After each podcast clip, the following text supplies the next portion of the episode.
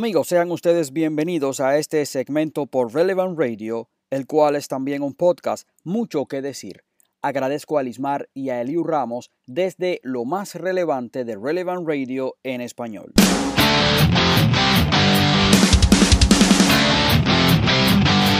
Bajo el lema Together Strong, Life Unites, Unidos Somos Fuertes, La Vida Nos Une, este viernes 29 de enero se llevó a cabo la Marcha por la Vida, March for Life, evento que como ustedes saben aboga por defender la vida en todas sus etapas.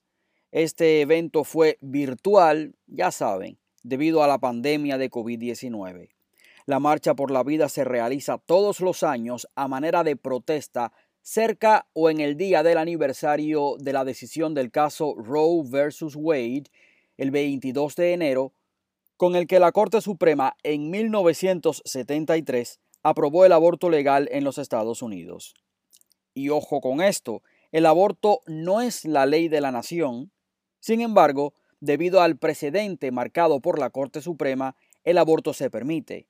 Y tendría que agregar que lo preocupante con esta administración es que ha manifestado su anhelo de codificar Roe versus Wade, lo cual han puesto incluso hasta como un derecho. Y para hacer esto, para codificarlo, solamente necesitarían con una votación por mayoría simple. Este año la marcha buscó comunicar y educar sobre cuáles son las necesidades más urgentes de nuestro tiempo en medio de la pandemia. Por esto apostó por la unidad para construir una cultura de la vida y el amor frente al aborto que no solo divide a la madre de su bebé, a los padres y a la familia, sino que incluso divide el amor de la cultura, y esto lo dijo Ginny Mancini, presidenta de esta Marcha por la Vida, ya hace algún tiempo, lo dijo en septiembre del año pasado. Mancini tiene toda la razón porque el aborto separa al amor de la cultura, o sea, deja a la cultura sin amor al ser intrínsecamente malo. Quiere decir que no tiene nada bueno, no hay por dónde agarrarlo. El aborto es intrínsecamente malo. El aborto es el único negocio, porque es un negocio, que no se muestra en cámara. Porque si las mujeres vieran lo horrible del procedimiento, aplastando el cráneo del bebé, desgarrando su cuerpo, huirían despavoridas. El aborto es invasivo, es riesgoso, yo diría que es satánico. El aborto materializa la injusticia más grande que puede cometerse, la cual es la muerte de un inocente. Y ese es el tipo de acciones que le gustan al demonio. Cometer una injusticia total, o sea, matar a un inocente, a un inocente completo, porque es el bebé que no ha nacido. Y si usted cree que yo estoy loco porque menciono al demonio como una persona específica y concreta y no como el mal visto genéricamente, lo invito a leer la Biblia de nuevo. El Papa San Juan Pablo II decía que quien no reconoce la existencia del demonio o de los demonios no ha leído la Biblia. Volviendo a la Marcha por la Vida, los organizadores de esta marcha informaron que este año el evento se realizaría de forma virtual para prevenir contagios de COVID-19 y fue transmitido desde Washington, D.C., donde solo participó una pequeña delegación que representó a las multitudes de providas que suelen ir cada año. Aquí tendría que acotar que esta manifestación pacífica es una de las más numerosas que se llevaba a cabo en Washington, D.C., alrededor de 800.000 a un millón de personas y paralizaba la ciudad. Si usted no se ha enterado por las noticias o la mención era poca acerca de esta marcha, sea debido a que, como ustedes saben, la prensa liberal escoge qué transmitir y convertir en el titular del día y qué relegar o decir así de pasada o mencionar en la segunda o tercera página de los diarios. Ginny Mancini dijo que la Marcha por la Vida está profundamente agradecida por las innumerables mujeres, hombres y familias que se han sacrificado para salir en tan gran número cada año como testigos de la vida. Y dijo Ginny Mancini, esperamos estar juntos en persona el próximo año. En cuanto a la marcha, dijo que este año, bueno, pues estarían reunidos virtualmente. Y a mí me consta que hasta con tormenta de nieve han salido las personas a marchar. Impresionante el sacrificio del movimiento Provida. Un representante de la Marcha Provida dijo que este grupo de líderes escogidos en Washington, D.C., llevaría unas rosas que dejarían en la Corte Suprema en recordatorio a las vidas perdidas por el aborto, y así lo hicieron. Como detalle, no tan inadvertido, el expresidente Donald Trump ha sido el primer presidente en funciones en asistir a una marcha por la vida y dar un discurso. Muchos se apresurarán a decir que Trump nunca fue un verdadero provida y que le daba este apoyo al movimiento provida para obtener votos de los evangélicos, de los cristianos y que por otra parte apoyaba a la pena de muerte, lo cual lo descalifica para ser un verdadero provida. En lo personal, yo estoy en contra de la pena de muerte. Sin embargo, es difícil encontrar a un político que sea 100% provida o sea, químicamente puro. Es más, suponiendo que Trump estuviese mintiendo y que no le importara la causa provida en realidad, lo más importante es la agenda que el movimiento provida pudo adelantar o pueda adelantar en una determinada administración, sea del partido que sea. Y lo repito aquí, sea del partido que sea. Por tanto, más que enmarañarme en pasarle juicios morales a Trump, lo más importante fue, repito, pasar mi agenda, mi agenda provida. Además, es innegable la exposición mundial que le dio Trump a aquella marcha por la vida cuando pronunció su discurso. También la administración Trump legisló a favor de la vida y la familia, incluso se creó el Día de la Santidad por la Vida y los avances de la agenda provida fueron innegables e impensables en otra administración. No avanzó así en tiempos de Obama, ¿o sí? Usted me dirá.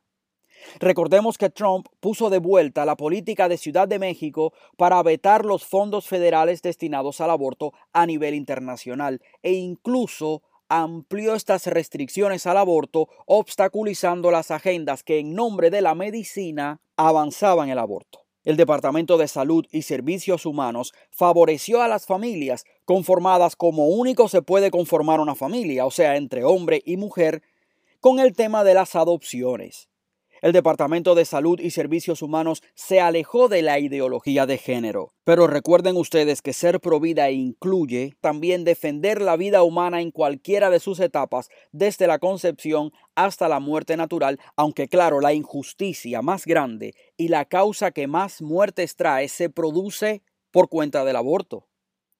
Estamos hablando de un millón a un millón y medio de vidas asesinadas al año aproximadamente 60 millones desde que Roe versus Wade fue decidida por la Corte Suprema. Y hasta aquí mi valoración, poniendo en la balanza, en la medida de lo posible, todos los elementos. Sé que hay más, algunos de ellos controvertidos relacionados con la ley, pero de eso hablaríamos en próximos episodios.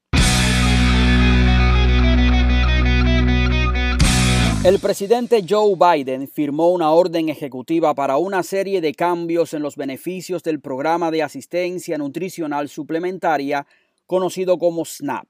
La orden de Biden pide la extensión del aumento del 15% de los beneficios de SNAP aprobado recientemente por el Congreso.